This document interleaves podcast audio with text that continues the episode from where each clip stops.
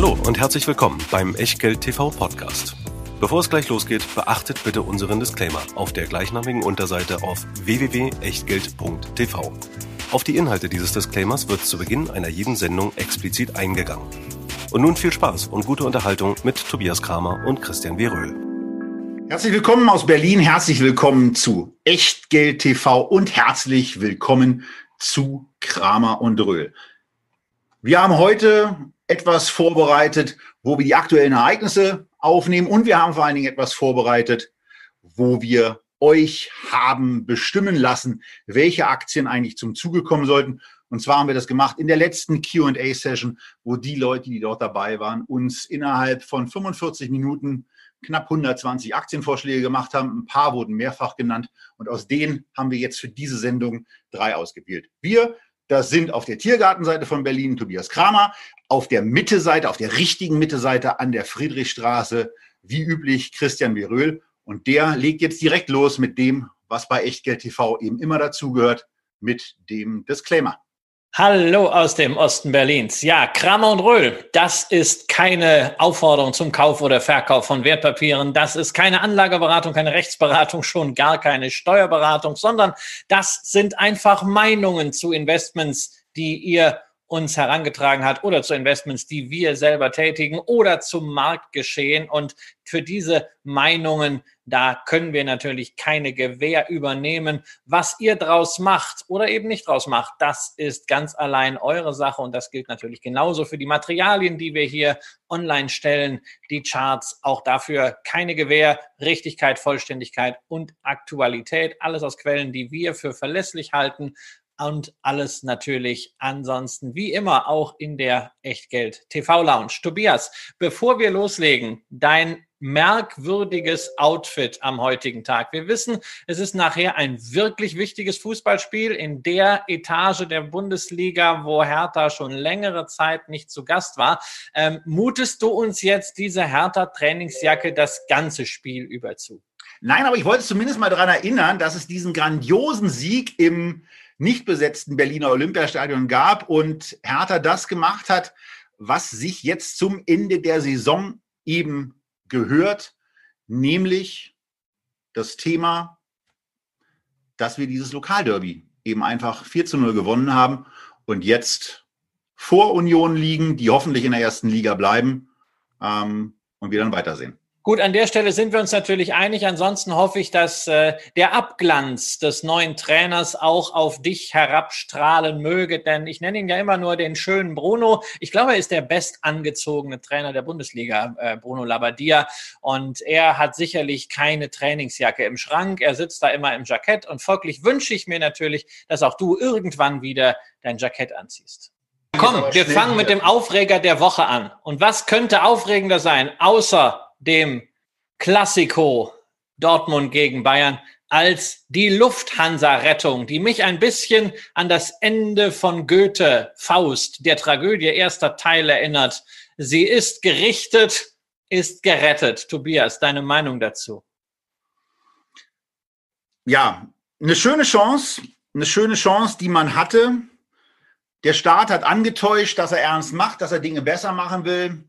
Aus meiner Sicht hat es nicht besonders viel besser gemacht. Wenn ein Unternehmen 11,6 Milliarden Euro Enterprise Value mit sich rumträgt, auf Basis einer Marktkapitalisierung von 4,4 Milliarden, zeigt es ja zum einen, dass die Nettoverbindlichkeiten erstmal schon ganz ordentlich sind. Und es zeigt eben auch, dass bei einem Kapitalzufluss in einer Größenordnung, wie er jetzt beschlossen ist, von 9 Milliarden der initiierende Partner eigentlich so im Bereich der Hälfte des, äh, der Mitbestimmung oder zumindest des Kapitalanteils ankommen soll. Wenn man diese, diese, diese Angst hat, dass der Staat zu viel eingreift, dann kann man das ja, so wie man es jetzt gelöst hat, mit dem 20-prozentigen Anteil zumindest beheben. Man hätte aber einen bestimmten anderen Anteil dann eben auch als Vorzugskapital ohne Stimmrecht, aber eben trotzdem mit dem entsprechenden Eigenkapital ausrichten können. So hat man jetzt 5,7 Milliarden stille Einlagen, die, und das hat mich dann von der Informationssachlage auch ein bisschen überrascht, ähm, zu 4 Prozent verzinst werden im Jahr 20 und 21 und irgendwie, wie ist noch nicht so richtig dargestellt, also zumindest auch nicht auf der Website der deutschen Lufthansa, auf 9,5 Prozent, also schon eine ordentliche Verzinsung, im Jahr 27 hochgehen soll. Aber wie das geschehen soll, in welchen Schritten, äh, steht noch nicht so ganz da. Vielleicht ist es noch nicht zu Ende verhandelt, kann ich mir aber eigentlich nicht vorstellen. 4,7 Milliarden dieser 5,7 sind auf jeden Fall nach HGB und IFRS so ausgestattet, dass es als Eigenkapital äh, dient. Dann gibt es noch eine 0,3 Milliarden Kapitalerhöhung, wodurch der Bund, weil der Bund zu 2,56 Euro einsteigen darf, 20 Prozent des Aktienkapitals übernimmt, mit der Maßgabe, dass man bei einer drohenden Übernahme aber das auch auf eine Sperrminorität ausbauen kann. Danach gibt es noch so ein paar andere ähm, Geschichten, die diese 25 Prozent auch nochmal beleuchten, wenn die Zahlung der Lufthansa beispielsweise nicht erfolgt. Und ansonsten ist auch noch eine Kreditfazilität mit dabei in Höhe von drei Milliarden, wo die KfW und private Banken mit drin hängen. Also da ist ein ganz schönes Hin und Her. Und also für mich ist es eben so, dass es, ähm, dass es eine bestimmte Verzinsung für uns, sage ich an der Stelle mal, für uns die Steuerzahler gibt, eine gewisse unternehmerische Teilhabe, die aus meiner Sicht aber von den Chancen her zu wenig, deutlich zu wenig Aufwärtspotenzial bietet. Und jetzt, Christian, gerne du. Ja, also ich muss sagen, ich sehe das nicht ganz so. Ja, ich habe ich hab schon gedacht, also man merkt, dass äh, dort inzwischen jemand am Ruder ist bei diesem Wertstabilisierungsfonds, der sein Handwerk gelernt hat bei Goldman Sachs, nämlich Staatssekretär Jörg Cookies. Tobias und ich äh, kennen Jörg ja äh, ganz gut aus äh, dem früheren Leben in der Derivatebranche. Er hat also unter anderem damals äh, vor 15 Jahren mit uns beiden auch zusammengearbeitet, Produkte gemacht, Marketing gemacht. Und ja, so ein bisschen weht der Geist der Heuschrecken meiner Ansicht nach durch das Finanzministerium. Denn 2,56 Euro, das ist wirklich ein niedriger Preis. Man sollte diesen Preis erklären. Warum ausgerechnet dieser krumme Preis? Tja, weniger geht nicht, denn 2,56 Euro sind der Nennwert einer Lufthansa-Aktie, also der auf das Grundkapital eingezahlte Betrag, der entfallende Betrag. Das waren früher fünf Mark und das wurde dann nicht auf die ein Euro Stück Aktie umgestellt, sondern es bleibt immer bei 2,56 Euro. Und das ist der Mindestbetrag, den man überhaupt bei einer Kapitalerhöhung einzahlen muss, ohne dass man vorher einen Kapitalschnitt macht. Ähm, die Aktie stand dabei die ganze Zeit irgendwie mindestens äh, dreimal so hoch. Insofern, naja, also jetzt aktuell sind wir bei neun Euro. Der Bund kann Aktien einladen zu 2,56, davon 20 Prozent, vielleicht sogar 25 Prozent. So schlecht finde ich das nicht aus Sicht des Steuerzahlers. Ich hatte eigentlich immer so die Angst, äh, dass am Ende für einen Steuerzahler gar nichts hängen bleibt. Aber jetzt sehe ich hier eine ganz ordentliche Perspektive. Ähm, interessanter ist die Sache natürlich auch noch aus Sicht der deutschen Lufthansa. Da sehe ich natürlich eine hohe Wahrscheinlichkeit, dass der Konzern alles daran setzen wird, sobald sich Corona verzogen hat, sobald sich die Verhältnisse wieder normalisiert zu haben, diese Staatshilfen, diese stillen Beteiligungen zurückzuzahlen, indem man sich am Kapitalmarkt refinanziert. Lufthansa-Anleihen nach wie vor äh, mit 3,7 Prozent am Kapitalmarkt, äh, sofern es keine nachrangigen Papiere sind, momentan in der Rendite. Also da gibt es durchaus Möglichkeiten, sich innerhalb der nächsten zwei Jahre vielleicht doch günstiger zu refinanzieren. Trotzdem wird das Ganze ein Brett sein. Die Lufthansa schiebt jetzt schon 315 Millionen Zinslasten vor sich her. Da kommen jetzt nochmal bei den vier Prozent etwa 230 Millionen dazu.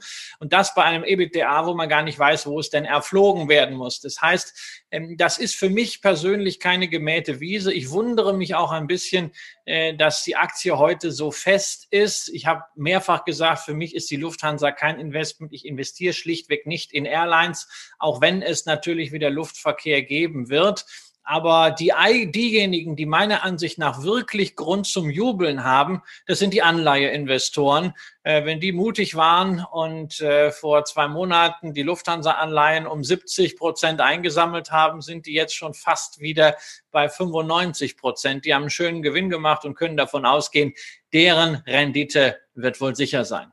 So, aber genau da ist eben auch ein Punkt, wo ich sage, der, der, der Staat wird auch von der Lufthansa jetzt nicht gerade in hohem Maße willkommen gehalten und äh, bei einem bei einem bei einer bei einem verzinsten Kapital, äh, was was eben losgeht mit vier Prozent, was hochgeht bis auf 9,5, wäre sicherlich auch der ein oder andere Privatanleger bereit gewesen, äh, das Geld, was er auf der Sparkasse, auf der Volksbank oder bei der Deutschen Commerzbank oder woanders eben rumliegen hat, einfach Aber mal zu nehmen und partiell in so etwas zu investieren, anzulegen oder auch zu riskieren, je nachdem, wie die ganze Sache ausgeht. Und wie gesagt, mir fehlt ein bisschen dieses, dieses Vorzugskapital, vor allen Dingen wegen der, wegen der Aufwärtsbewegung, wo ich mir einfach gewünscht hätte, dass der Anteil an dem, in dem Fall eben der Steuerzahler, ein bisschen substanzieller ausfällt. Aber wollte man nicht und ist jetzt auch müßig darüber zu diskutieren. Das ganz Wichtige ist, dass dadurch zumindest vorerst die Arbeitsplätze gerettet zu sein scheinen und ähm, ja, auch ganz privates Bedürfnis, mein en Jahresendflug nach Singapur hoffentlich stattfinden kann. Das wäre extrem bedauerlich, wenn nicht. Ja, das ist lustig, dass du Privatanleger als Finanziers hier reinbringst. Da sollten wir aber natürlich äh, so ein paar Basics ergänzen. Insbesondere, wenn man diese Privatanleger ansprechen möchte, dann braucht man dafür ein Verkaufsdokument, dann braucht man dafür einen Prospekt. Und ich weiß nicht, wie dieses Unternehmen in der momentanen Situation einen Wertpapierverkaufsprospekt erstellen sollte. Deshalb ähm, scheint mir diese Staatshilfe eine Brückenfinanzierung zu sein. Und äh, wenn alles wieder ein bisschen normaler ist, dann kann man auch ein Prospekt für eine Anleihe oder eine Wandelanleihe erstellen stellen und vielleicht kommen dann ja Privatanleger zum Zuge. Außerdem wollen wir bitte eines auch nicht vergessen.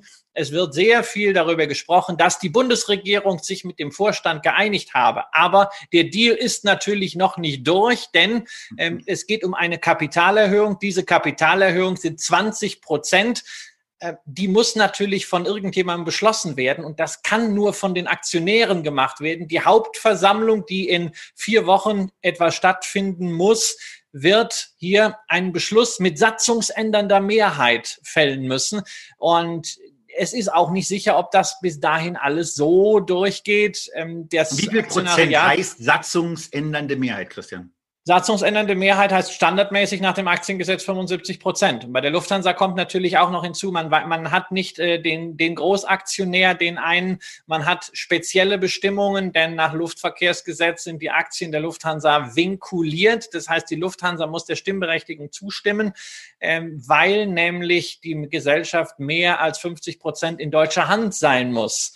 Äh, deswegen ist auch ganz lustig, dass der Staat immer wieder auf diese Übernahme zurückkommt, so als wenn das ein Unternehmen wäre, was man einfach mal so feindlich übernehmen könnte. Die EU-Kommission hat auch noch ein Wörtchen mitzureden. Frau Vestager hat schon angekündigt, man wird die Sache extrem hart prüfen. Die Kanzlerin hat gesagt, das wird ein harter Kampf. Also ich vermute, dass uns dieses Gezerre noch lange erhalten bleiben wird. Glückwunsch an all diejenigen, die diese Aktie in den letzten Wochen erfolgreich getradet haben.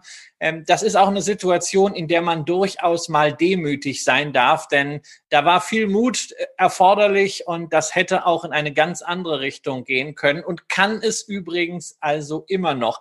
Das heißt, da, wer solche Trades macht, sollte durchaus auch mal an eine Gewinnmitnahme oder an eine Teilgewinnrealisierung, Stopkurse, ähnliche Fallschirme durchaus denken. Und wenn man das gemacht hat, dann kann man sich anderen Investments zuwenden, die möglicherweise aber nicht am Flughafen stattfinden werden.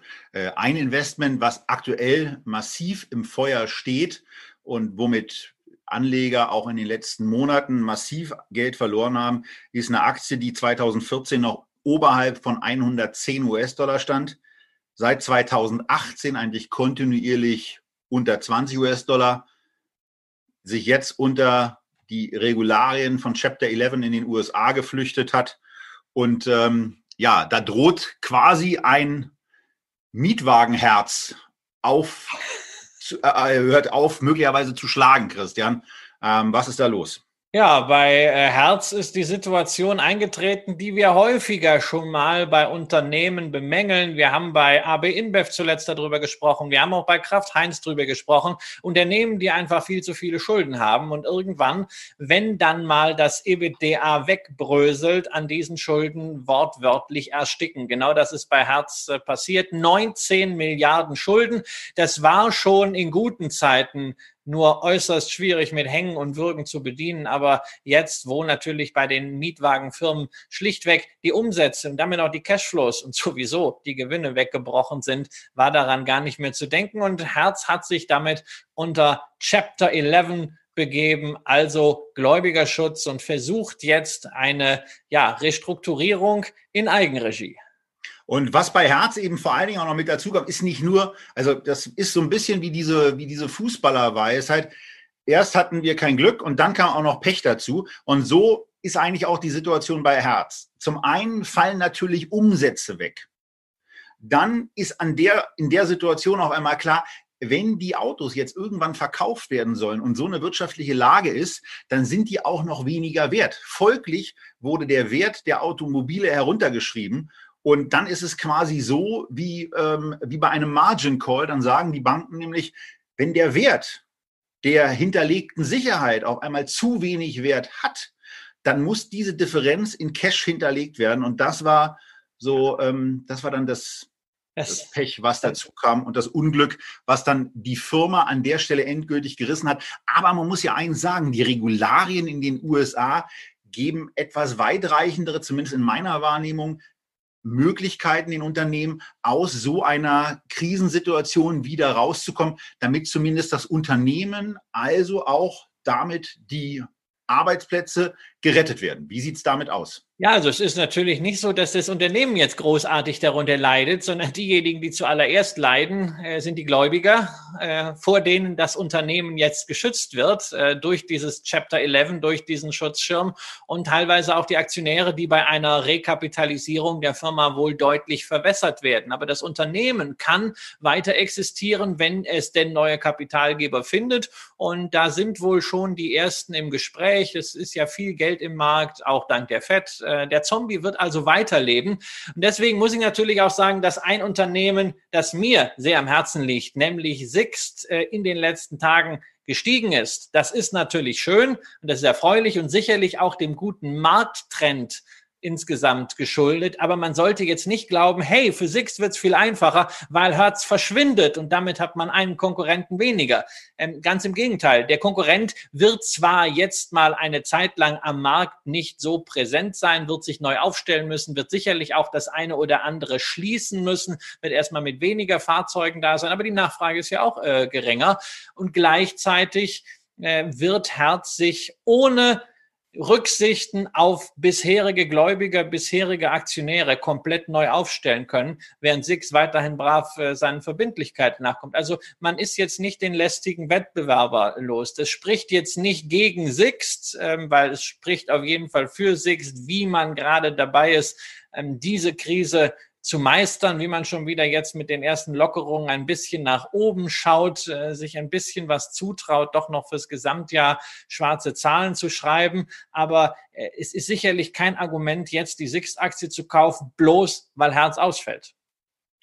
Und für die Herz-Aktie gibt es eigentlich auch nicht so besonders viele Argumente, weil man als als weit entfernter Anleger überhaupt nicht einschätzen kann, was da jetzt passiert. Man sollte sich vielleicht einfach klar machen, letztes Jahr als wir noch gar nicht geahnt haben, was da virentechnisch so auf uns zukommen könnte. Und als nur die drei eingeweihten Crash-Propheten fabuliert haben, wie stark die Märkte fallen würden, hat Herz 9,8 Milliarden Dollar Umsatz gemacht und hat es eben mit diesen knapp 10 Milliarden US-Dollar geschafft, ein Net Income zu produzieren von minus 58 Millionen Dollar. Und das zeigt im Grunde genommen, dass dieses Unternehmen auch ohne Krise schon nicht besonders gut aufgestellt war und hoffentlich jetzt durch diese Krise so kommt, dass die 12.000 Stationen, die man weltweit hat, wieder besetzt werden können und die 570.000 Karren, die man im Moment im Wesentlichen rumzustehen hat, eben wieder auf die Straße kommen und von hoffentlich wieder urlaubenden Menschen gefahren werden. Ja, und bei der Gelegenheit äh, müssen wir natürlich feststellen, Corona ist für viele Entwicklungen ein Katalysator. Und da gab es heute auch noch wieder einen ganz aktuellen Fall. Ähm, der hängt quasi mit Sixt und mit Hertz zusammen, weil ich glaube zu wissen, dass zumindest Sixt dieses Fabrikat auch mit im Sortiment hat oder zumindest hatte, nämlich Aston Martin ist ja noch gar nicht so lange an der Börse, keine drei Jahre. Die Aktie hat aber trotzdem schon 95 Prozent verloren. Und jetzt hat man dort endlich die Reißleine gezogen. Nein, es ist ein britisches Unternehmen, da gehört Chapter 11 noch nicht zum Geschäftsmodell, aber man hat bei Aston Martin den Chef gefeuert und einen prominenten Neuzugang begrüßt, nämlich äh, Tobias Mörs, dem einen oder anderen äh, automobilen Enthusiasten bekannt als langjährigen Frontmann der Mercedes Haustuning Schmiede AMG und der soll jetzt den James Bond Wagen wieder flott machen. Meinst du, der hat Chancen, Tobias? Naja, der hat zumindest bei AMG gezeigt in den letzten knapp sieben Jahren, wo er da gewirkt hat, dass er das Thema Palettenausbau versteht, dass er auch versteht, mit neuen Technologien umzugehen. Also hat zumindest Hybridmodelle reingebracht. Das war ja quasi bis so zu diesem Jahr noch ähm, auf, der, auf der Uhr. Jetzt geht es in die reine Elektromobilität rein. Vielleicht hat Aston Martin auch ein bisschen darunter gelitten, dass durch Corona nicht nur es schwieriger war, Auto Autos direkt zu verkaufen aufgrund von geschlossenen Autohäusern, sondern vielleicht kam auch ein anderes Problem mit dazu, dass der neue James Bond, der ja fertig gedreht ist und eigentlich schon hätte starten sollen, eben noch nicht gestartet ist. Und das ist ja ein Marketinginstrument, was Aston Martin seit Jahrzehnten mit einer klitzekleinen Unterbrechung durch einen bayerischen Automobilhersteller seit Jahrzehnten als Werbeinstrument einsetzt. Und ja, also die Chancen in solchen Situationen sind natürlich re relativ zockiger Natur, aber ähm, wenn, wenn sich da der, das, das Dunkel so ein bisschen verzogen hat, kann man das vielleicht mal wagen. Denn dass sowas ganz grundsätzlich, diese Ausstrahlung einer ikonischen Marke, dass das funktionieren kann, das zeigt man ja ausgerechnet mal in Italien. Denn da ist Ferrari eine reine Erfolgsstory. Für mich wenn ich mir das alles so angucke, immer mit massivem Kopfschütteln ähm, begleitet. Aber da kommt Christians alter Satz eben wieder rein Qualität und eben auch Marken haben immer ihren Preis so, zum Vergleich.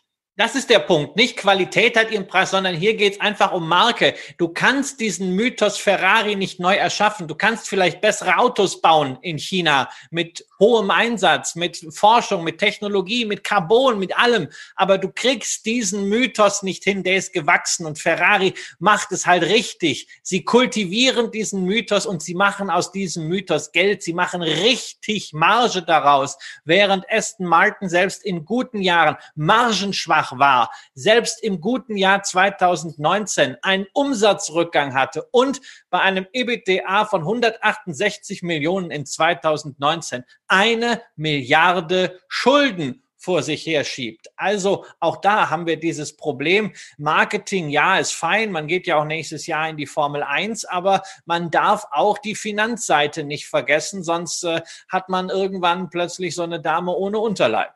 Ja, und das ist eben eine Nettomarge, wie sie in Großbritannien produziert wird, von minus 11 Prozent bei 1,3 Milliarden Dollar Umsatz, ist eben was anderes, als es Ferrari zu Wege bringt, die aus den 4,2 Milliarden Dollar oder Euro, das weiß ich jetzt gerade nicht, Umsatz eben eine eine Marge oder eine, eine, eine Operative Margin rausziehen von 24 Prozent und eine Nettomarge von 18 Prozent. Ist ganz schön damit mitzukriegen, wie so die Versteuerung oder die Besteuerung italienischer Unternehmen aussieht. Ich würde auch ganz gerne zu 25 Prozent Steuern zahlen. Schönen Gruß nach Italien. Aber schöne Autos bauen sie, ohne jeden Zweifel. Also wer auf, wer auf laute Mehrzylinder steht, der findet die toll. Für mich persönlich wäre es nicht. Ich erschrecke mich immer, wenn hier so ein Ding durchfährt, aber jeder wie er mag und kurbelt ja auch irgendwie die Wirtschaft an.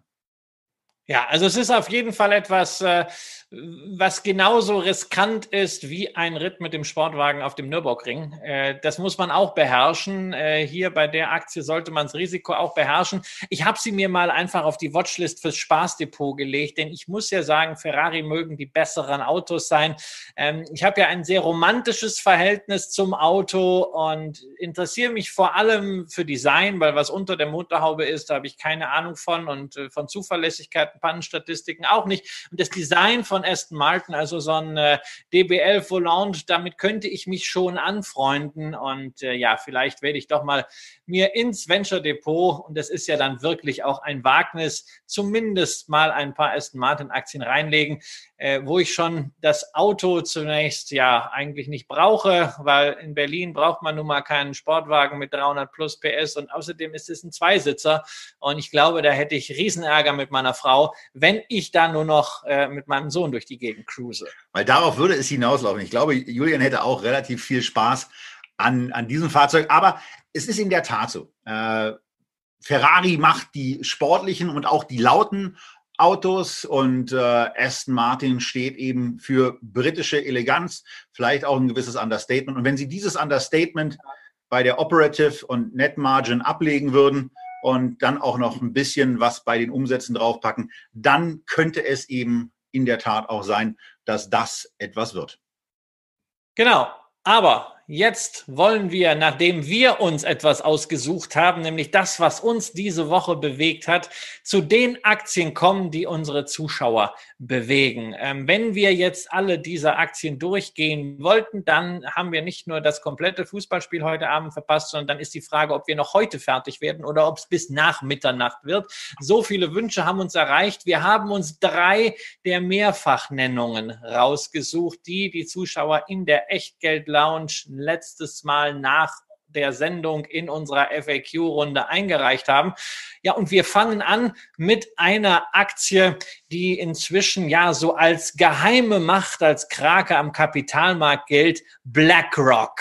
Quasi das Unternehmen, was überall seine Finger mit im Spiel hat, was bei jedem börsennotierten Unternehmen einer gewissen Größenordnung erster, zweiter oder drittgrößter Finanzinvestor ist. Und das vor allem, Tobias, nicht nur wegen Fonds, sondern wegen dreier Buchstaben, nämlich ETF. Sehr erfolgreich ist und damit wirklich auch zeigt, wie man ein Geschäft aufbaut und wie man das dann eben auch profitabel betreibt. Und zwar auf einem, wenn man sich bestimmte Margenvergleichswerte anguckt, eben auf einem sehr niedrigen Niveau, auf der Unternehmenssicht äh, dann eben einfach, und das sind dann eben auch die Zahlen, die wir im Echtgeld-TV-Porträt haben, auf einer sehr erfolgreichen Schiene. Denn äh, wenn wir den Blick darauf wenden, dann ist es eben so, dass das Unternehmen mit knapp 15 Milliarden US-Dollar Umsatz 6 Milliarden knapp Operating Income erzielen kann und dann eben auch noch einen Jahresüberschuss von 4,5 Milliarden US-Dollar übrig behält. Und das ist von den, von den Werten natürlich ja schon sehr beeindruckend. Die Operative Income Margin, Margin liegt bei 40,5 Prozent. Also auch das sehr, sehr stark. Und das Ganze wird begleitet nicht nur von einem sehr, sehr beeindruckenden Wachstum, was wir euch im Echtgeld-TV-Porträt mit 9,2 beim Umsatz, 10,1 beim Operating Income und 12,2 Prozent beim Jahresüberschuss anzeigen, sondern mit was viel beeindruckendem. Wenn man ja ins, mal ins Jahr 2005 zurückgeht und das dann mit dem Jahr 2019 vergleicht, dann macht dieses Unternehmen seit diesen 14 Jahren jedes Jahr 19 Prozent mehr Umsatz, 22 Prozent mehr EBITDA und 24 Prozent mehr Net Income. Und das nicht über drei Jahre, so wie es im Echtgeld TV-Porträt ist, sondern über 14 Jahre. Also extrem beeindruckender Track Record. Ja, das ist eine Wachstumsstory par excellence und äh, BlackRock kommt ja eigentlich aus dem Fondsmanagement. Klassische aktiv gemanagte Fonds. Der BlackRock World Mining ist ja so einer äh, der Granddaddies der aktiv gemanagten Rohstofffonds. Und es gibt sehr, sehr viele BlackRock-Fonds. Und irgendwann hat man sich dann entschieden, Mensch, also mit diesen börsengehandelten Indexfonds, das ist doch eigentlich ein Geschäft. Man war ein bisschen spät dran, aber man hat dann die Marke iShares akquiriert äh, von Barclays, die das damals eigentlich auf die Schiene gebracht hat. Und das war eigentlich die Entscheidung, die dann nochmal so den Wachstumsturbo eingeschaltet hat. Äh, nach wie vor hat man natürlich aktive Fonds bei BlackRock, aber letztendlich ist BlackRock schon die ETF Aktie. Nur um euch mal einen Eindruck von den Größenordnungen zu geben. BlackRock schlüsselt nämlich die Umsätze zumindest für die Aktienprodukte auf also Aktienfonds und Aktien-ETFs. Das sind insgesamt 5,7 Milliarden Dollar, die man damit verdient. Es sind übrigens 39 Prozent vom Gesamtumsatz. Und diese 5,7 Milliarden Dollar kommen nur noch zu 1,5 Milliarden aus aktiven Fonds. 3,4 Milliarden, also mehr als zwei Drittel kommen aus ETFs. Und da sieht man, Kleinvieh macht eben doch Mist. Wir sehen immer wieder diesen Margenwettbewerb zwischen ETF-Gesellschaften, profitieren davon natürlich auch als Privatanleger. Aber diejenigen, die eine erfolgreiche Plattform haben,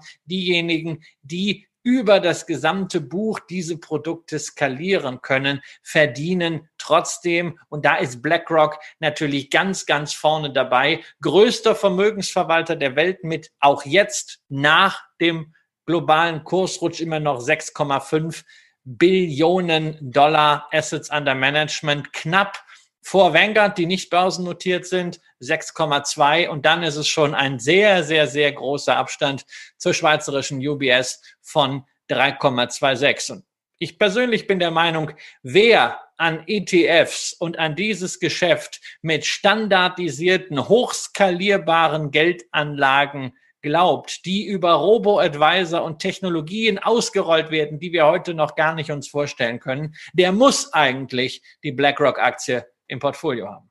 Und er muss sie deswegen im Portfolio haben, weil sie eben auch bei diesem, bei dieser Wachstumsmaschinerie, die die Firma eben darstellt, zu einem moderaten Kursgewinnverhältnis gehandelt wird, unter 20 hier und das für eine Aktie, die eben in der Vergangenheit gezeigt hat, dass sie kontinuierlich maschinengleich wächst, ja, vielleicht mal einen leichten Dämpfer auch in der Geschäftsentwicklung hat, so wie in diesem Jahr ja offensichtlich vermutet wird. Aber Christian hat eben schon die Jahres- oder die Quartalsendzahlen gesagt, die 6,5 Billionen, 6500 Milliarden Assets under Management. Im Quartalsdurchschnitt waren 7,1 zum Quartalsende war ja die Börse, stand ja die Börse ein bisschen niedriger. Und daraus haben sie dann eben auf der Quartalsebene 3,7 Milliarden Revenue gemacht. Und das zeigt eben auch diese, die Wichtigkeit, Größe zu haben. Denn auf ein Jahr hochgerechnet sind das eben gerade mal 0,2 Prozent, die man sich über das gesamtverwaltete Volumen da so herausschneidet. Und wir haben ja auch die Allianz und auch Allianz Global Investors schon mal intensiver besprochen. Da ist es eben bedeutend mehr. Aber BlackRock ist eben der größte und mit der ETF-Maschinerie da sehr, sehr gut mit dabei. Der Vorteil dieses Unternehmens ist, dass es einem ermöglicht, sehr günstig Portfolien zu erwerben, günstig einkaufen. Und bei günstig einkaufen, Christian, haben wir heute noch was Zweites mit dabei.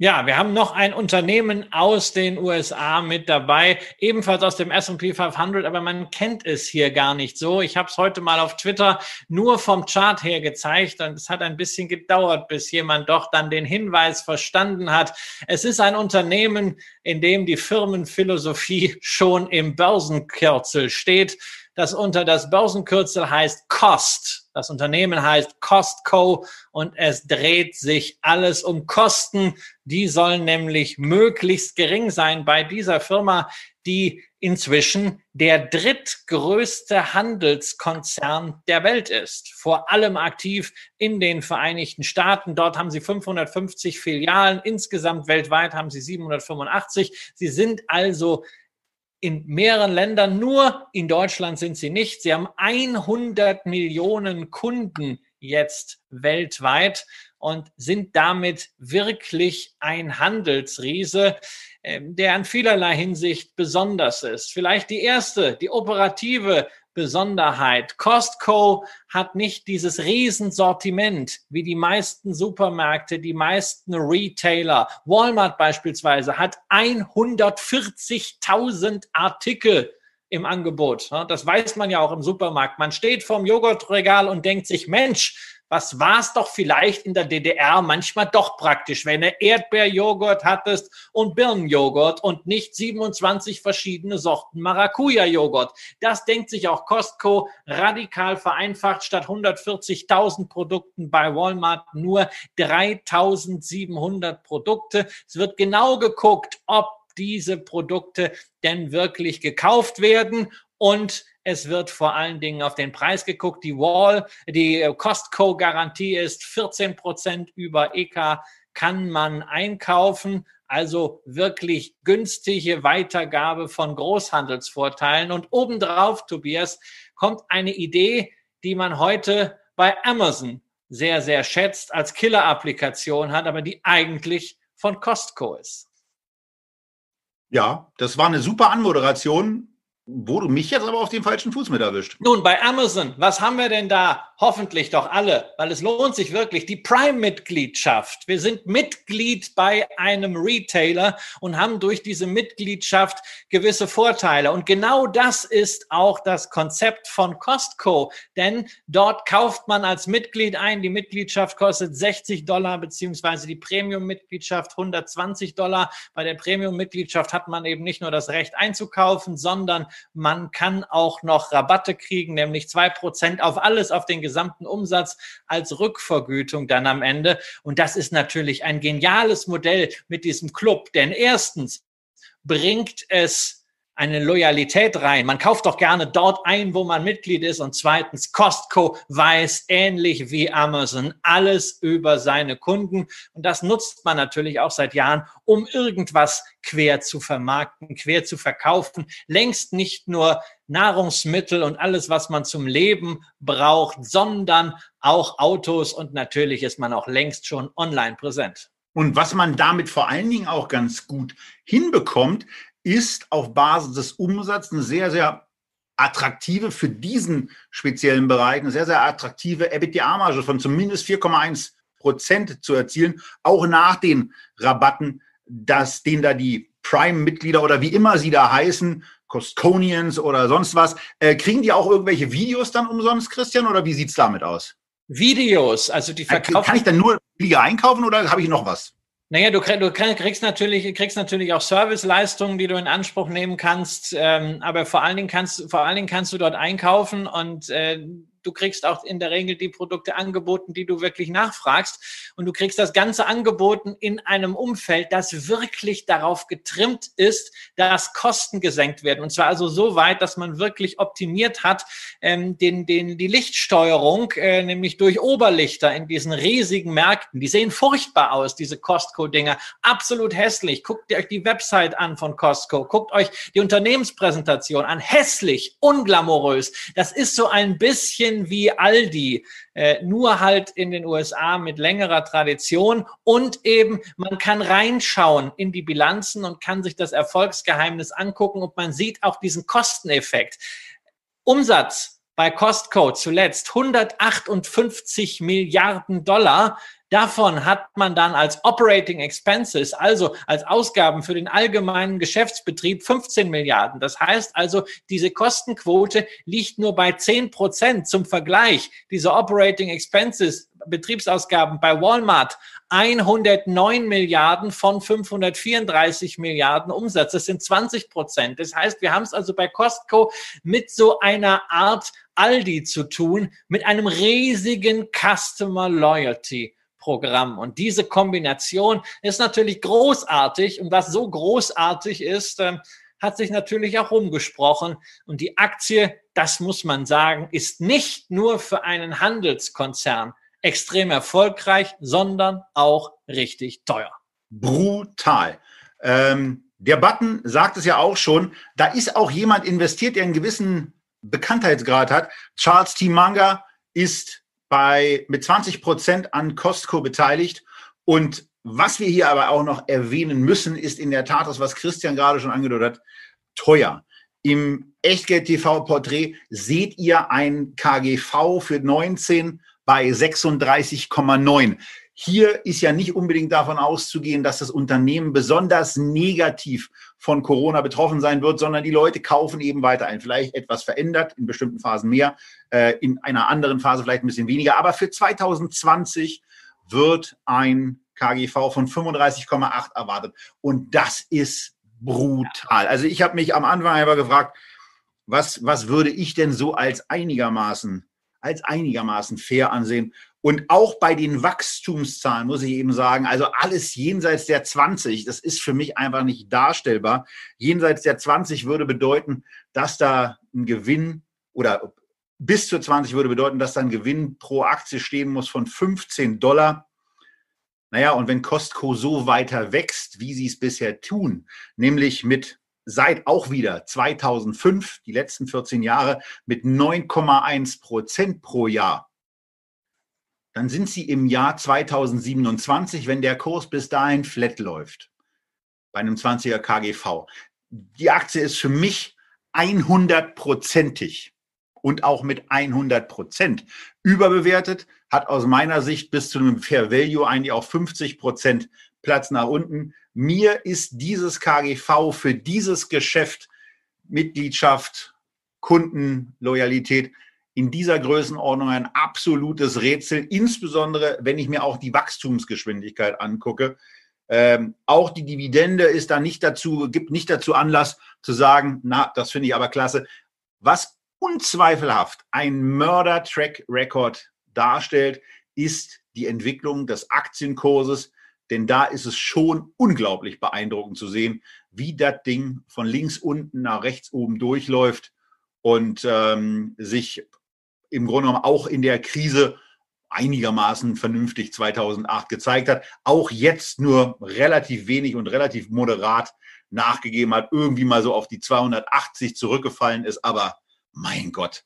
Aber ansonsten, der Laden ist also, also so dermaßen überteuert aus meiner Sicht. Auf ein, kein, also würde ich auf keinen Fall kaufen. Ein Liro-Chart, wie das unser lieber Freund Raimund Brichter äh, mal gesagt hat, äh, hier bei uns auch in der Sendung. Und er hatte eine ähnliche Aktie dabei. Ich weiß nicht, ob du dich erinnerst, ob ihr euch erinnert. Er hatte die Rollins dabei. Ich habe sie ja gekauft. Ähnlich, ähnlich teuer wie damals Costco. Und da hat man gesehen, irgendwann war halt der Punkt erreicht, wo das Unternehmen dann nicht abstürzt, aber wo es sich Zeit nimmt, in diese Bewertung hineinzuwachsen. Und das kann Zeit dauern. Ob dieser Moment jetzt gekommen ist, vielleicht, weil natürlich Corona jetzt nochmal die Sensibilität für solche defensiven Handelswerte erhöht hat. Es kann sein, dass man jetzt sagt, okay, da ist jetzt so viel eingepreist, außer vielleicht der Data Mining Fantasie, aber die muss man dann noch abrufen, die muss sich irgendwie in anderen Zahlen, anderen Wachstumsraten niederschlagen. Dann könnte da noch was gehen. Ich persönlich bin da eher skeptisch, wer die Aktie hat, wer, wer länger dabei ist, äh, großartig. Äh, ich habe es nie geschafft, einen Einstieg darin zu finden, gerade weil sie mir natürlich auch äh, wegen der unter, wegen der 0, irgendwas Dividendenrendite durchs Beuteschema gerutscht ist. Meine Position im US-Handel besteht vor allen Dingen aus Target. Auch da beschwere ich mich nicht. Dividendenaristokrat, auch mit höherer Rendite zum Zeitpunkt, wo ich sie gekauft habe, sowieso. Ähm, und man muss nicht überall dabei sein. Aber trotzdem, es ist ein großartiges Unternehmen. Und manchmal ist die Beschäftigung mit Börse ja auch dazu gut, dass man einfach erkennt, was in der Wirtschaft so läuft und was für großartige Geister es gibt, was sie geschaffen haben und was es für hervorragende Unternehmen auch wirklich im Alltag gibt. Und man muss nicht unbedingt Hightech haben, um den S&P 500 zu schlagen, denn dieses Unternehmen hat wirklich in den letzten zehn Jahren doppelt so gut abgeschnitten wie der Leitindex der Wall Street. Genau, aber das ist eben der Blick zurück und wir wollen ja auch so ein bisschen in die Zukunft gucken und da, also ich, ich kann es ich kann's einfach nur sagen, aber 7,8 Prozent Umsatzwachstum, 8,6 Prozent EBITDA-Wachstum und 9,1 Prozent Net-Income-Wachstum sind super, sind phänomenal. Vor allem für ein Handelsunternehmen. Auch auf 14 Jahre. Gar keine Frage. Phänomenal. Auch mit der Kundenbindung. Wir haben hier einen Kommentar reinbekommen. Costco ist der beste Laden, den es gibt. Hab ein halbes Jahr dort eingekauft. Ja. Bombenqualität, günstig, alles frisch. Das will ja gar keiner in Abrede stellen. Nur wir, geht, wir gehen ja hier auf das Thema Investieren ein. Und da muss man einfach sagen, 36er KGV, also von mir im Leben nicht. Äh, auf keinen Fall.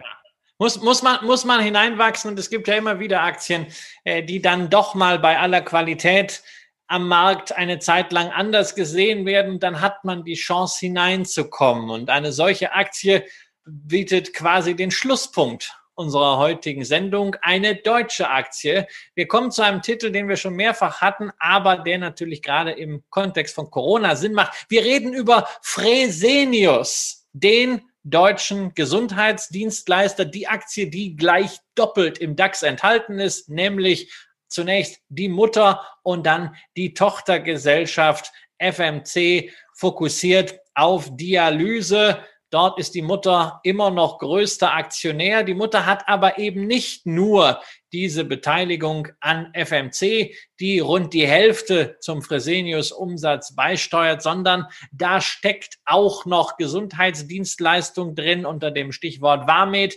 Da steckt die alte Keimzelle der Fresenius AG drin, nämlich das Geschäft mit Infusionslösungen. Das nennt sich heute Fresenius Kabi und da stecken mit einem Umsatzanteil von einem Viertel auch Deutschlands größte Krankenhäuser drin, die Fresenius Helios Kette ebenfalls durch Übernahmen sehr stark gewachsen, auch in Spanien, Kiron Salut.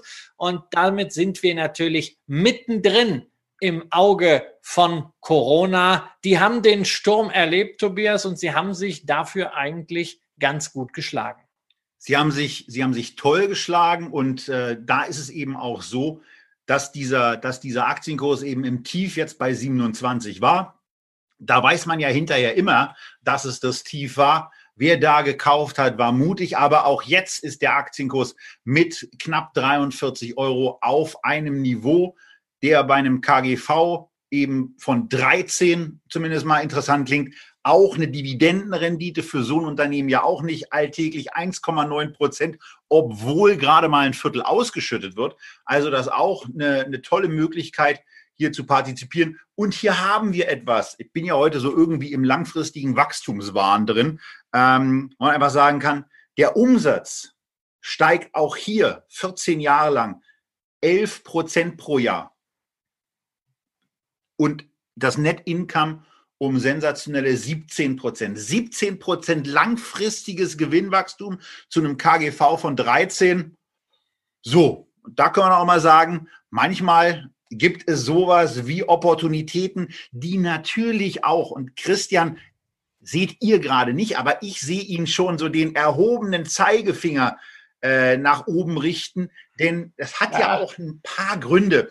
Denn was ihr auf dem Chart zum Thema, äh, zum Thema der Bilanz eben gesehen habt, ist der Punkt, da ist was mit den Verbindlichkeiten und das sollte man schon mal ein bisschen es deutlicher Es ist nicht erwähnen. nur was mit den Verbindlichkeiten. Du hast sehr schön diese Wachstumsstory gerade nochmal skizziert. Und die ist natürlich wirklich beeindruckend. Vor allen Dingen, wenn man es sich auf der ganz langen Historie anschaut. Das war ja mal wirklich eine kleine Apotheke was daraus geworden ist inzwischen. Ein Weltkonzern, sehr stark angelsächsisch geprägt durch die Dialyseübernahmen in den Vereinigten Staaten.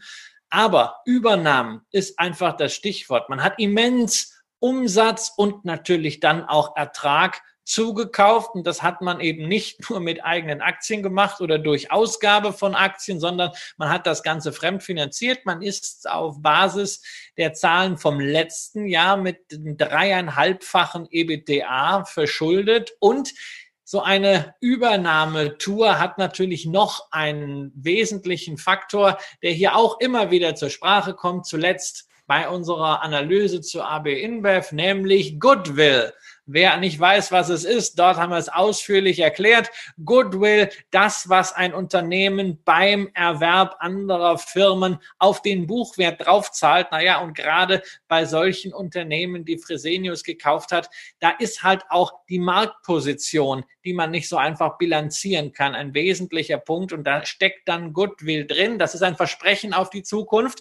Das steht aber erstmal in der Bilanz. Und wenn man viel übernommen hat, ist viel Goodwill da. Und Fresenius ist das DAX-Unternehmen mit dem allerhöchsten Goodwill. Und der Goodwill ist sogar leicht höher als das Eigenkapital. Und das ist natürlich eine dumme Situation sehr komfortabel, solange alles gut läuft. Aber wenn man dann auf diese erworbenen Unternehmen, weil sie vielleicht doch nicht so gut laufen, mal etwas abschreiben muss, dann erodiert gleich das Eigenkapital. Und bei einem Unternehmen, das viele Finanzierungen laufen hat, kann da die eine oder andere Finanzierung ebenfalls in Gefahr geraten. Denn es gibt so etwas wie Covenants, Kreditbedingungen, die dann vielleicht nicht mehr erfüllt werden, wenn das Eigenkapital weggebrülzelt ist. Deswegen hatte man bei Fresenius in den letzten Monaten immer wieder Angst, na, wie sieht denn das mit der Refinanzierung aus?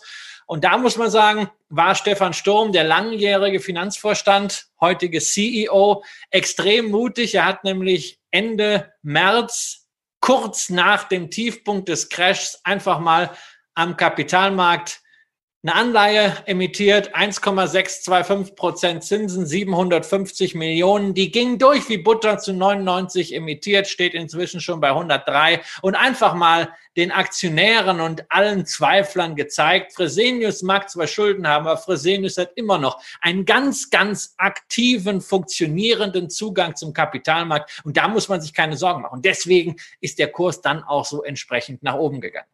Dennoch müssen wir auf eine Sache nochmal eingehen, das machen wir ja regelmäßig, dass wir, dass wir bei, bei der Nettoverschuldung, die ungefähr bei 35 Milliarden Euro liegt, auch das EBITDA dem Ganzen gegenüberstellen. Da sind es eben sieben, die im Moment da sind. Das ist auch alles okay, aber es ist eben das Fünffache. Das ist normalerweise so, wo bei uns so so die erste Alarmlampe angeht.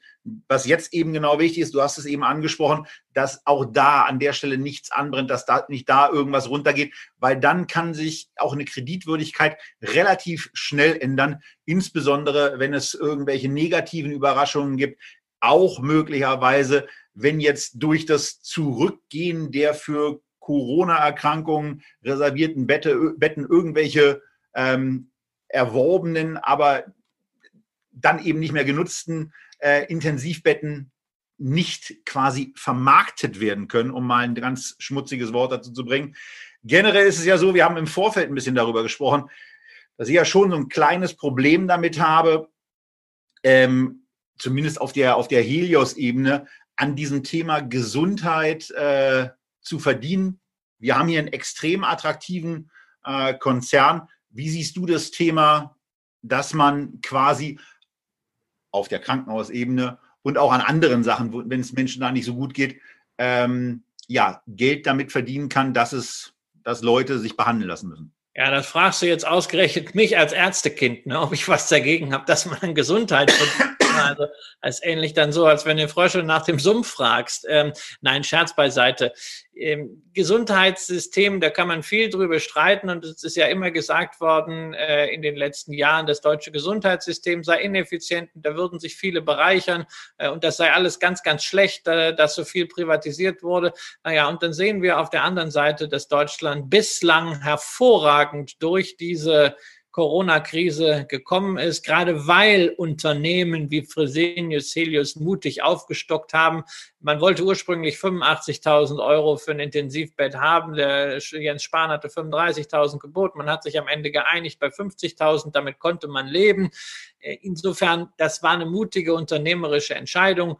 Und man wird sehen, wie sich das jetzt in den nächsten Quartalen entwickelt. Aber ich muss sagen, also dieser National Health Service, da dieser Monopolist in Großbritannien ist ja abgesehen von der Rettung äh, des britischen Premierministers jetzt nicht unbedingt als besonders effektiv äh, äh, und äh, gut aufgestellt in Erinnerung geblieben. Und ich wüsste jetzt auch nicht, dass in sozialistischen Ländern alles so hervorragend gelaufen sein sollte mit äh, dieser Pandemiebehandlung. Insofern gibt es da sicherlich immer Themen, gerade was die Budgetierung angeht von Krankenhausleistungen. Sicherlich ist es so, dass im Krankenhaus vielfach äh, die Pflege, die Sorge um den Patienten unterbezahlt wird, weil sich alles auf teure Diagnostik, die halt entsprechend budgetiert ist, konzentriert. Da wird man rangehen müssen. Aber insgesamt bin ich der Meinung, äh, hat sich das System bewährt, auch weil da eben gute Unternehmen und gute Manager mit am Ruder sind und Fresenius gehört dazu.